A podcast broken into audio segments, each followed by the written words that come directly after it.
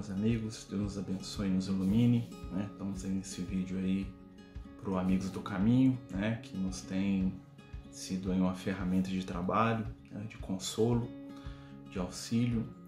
E nesse projeto novo aí do YouTube, né, nós estamos pedindo aos amigos aí para compartilharem, nos ajudarem a dividir, né, essas singelas opiniões e o objetivo do nosso vídeo de hoje, né, a gente vai falar um pouquinho sobre espiritualidade e política. Nós vamos traçar aqui alguns paralelos, né, porque nós estamos vivendo um momento muito conturbado é, do ponto de vista social, do ponto de vista político, e os amigos espirituais, né, são sempre muito questionados nessas questões, né? Qual que é o posicionamento da espiritualidade do ponto de vista político, do ponto de vista né, dessas disputas de poder que têm acontecido?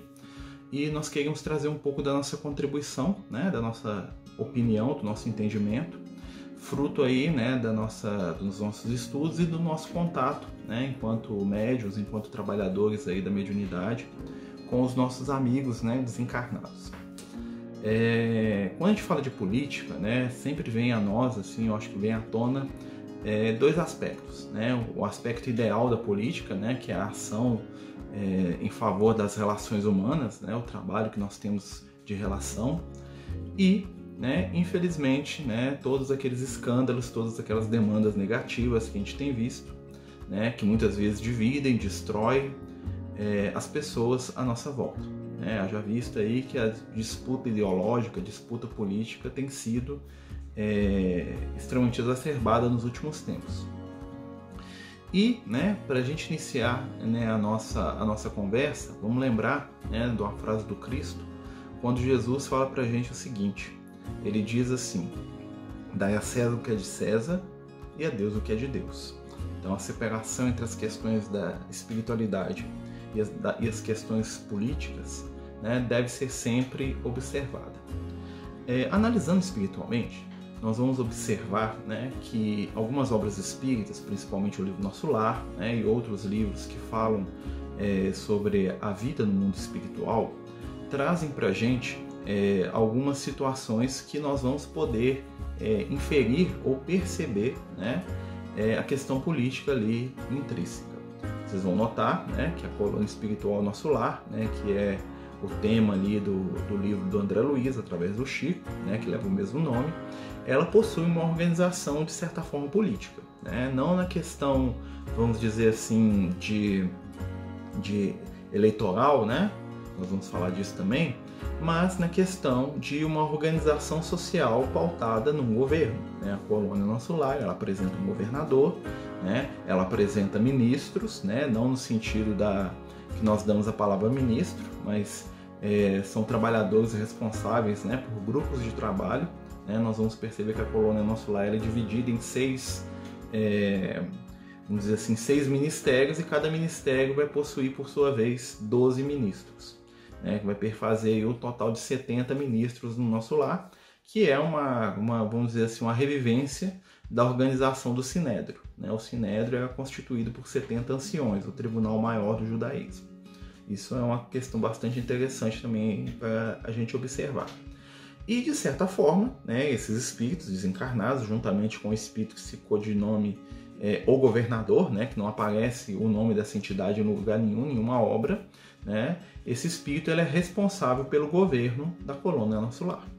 Né, da mesma forma que nós podemos inferir, né, nas palavras do Emmanuel e de outros amigos espirituais aí abalizados, que o nosso planeta ele também tem um governador né, que é o Cristo, que é Jesus. Jesus é o responsável espiritual pela Terra. Né? Então nós temos aí um processo, vamos dizer assim, de certa maneira político. Não no sentido né, que a gente está acostumado aqui no plano físico, mas existe sim uma estrutura e uma organização de poder. Onde se encontram pessoas é necessário que haja organização.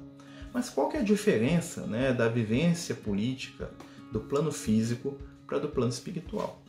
é, nós sabemos através aí das regras e das leis das vidas sucessivas que todos nós, cada um de nós aqui na Terra, passamos por várias existências, várias encarnações, num processo né, constante de aprimoramento, de melhora né, e, acima de tudo, de aperfeiçoamento.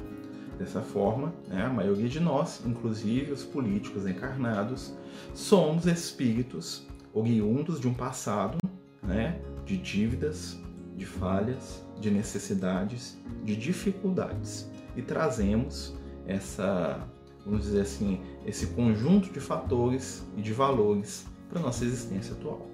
Né? Se nós formos analisar é, desapaixonadamente o fenômeno político que vive no nosso mundo, nós podemos ver que algumas características são comuns. Né?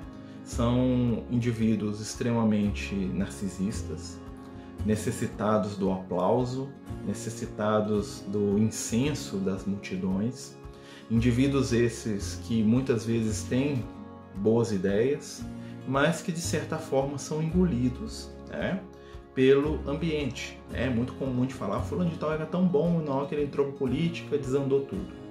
Né? Nós vamos ver que o ambiente da política, normalmente ele envolve uma das provas mais difíceis para o ser humano, que é a prova do poder.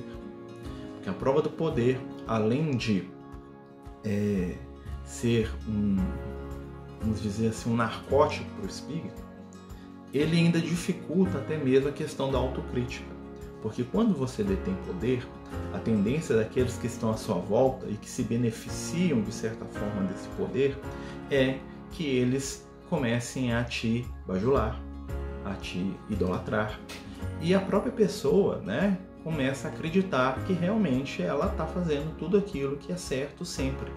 Por isso, muitas vezes, né, os políticos têm dificuldade com o contraditório, com aqueles que pensam diferente, apesar de muitas vezes falarem e se expressarem ao contrário disso. Existem questões espirituais profundas aí. Né? Nós sabemos que o processo que nós vivemos aqui na Terra, né, politicamente falando, a democracia, né, é um processo de transição. Tá, gente? Tá? Não estou falando que eu sou a favor de ditadura ou coisa do tipo, não, muito pelo contrário.